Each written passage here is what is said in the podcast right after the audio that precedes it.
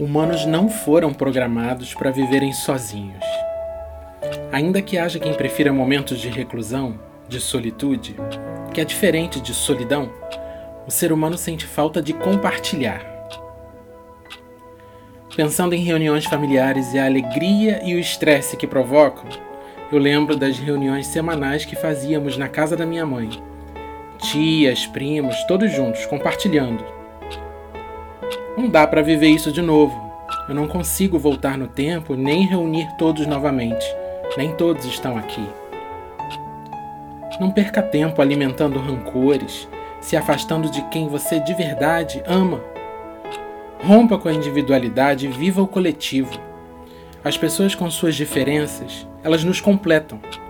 E nós mesmos, com os nossos defeitos, as completamos também.